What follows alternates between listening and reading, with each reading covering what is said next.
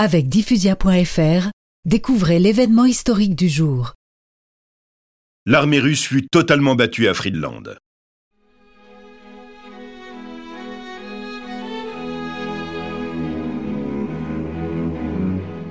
Le tsar Alexandre Ier admira son vainqueur.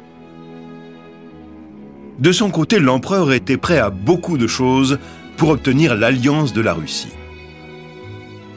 Napoléon rencontra le tsar à Tilsit le 25 juin. Jamais je ne m'étais senti aussi léger, aussi joyeux, aussi puissant. Je ressortis enchanté de ma première entrevue avec ce fort beau, bon et jeune empereur. Je me sentais attiré par ce personnage chargé d'une longue hérédité.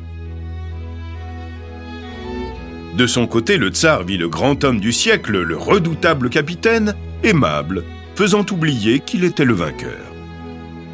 Ensemble, ils conclurent un traité de paix et d'amitié.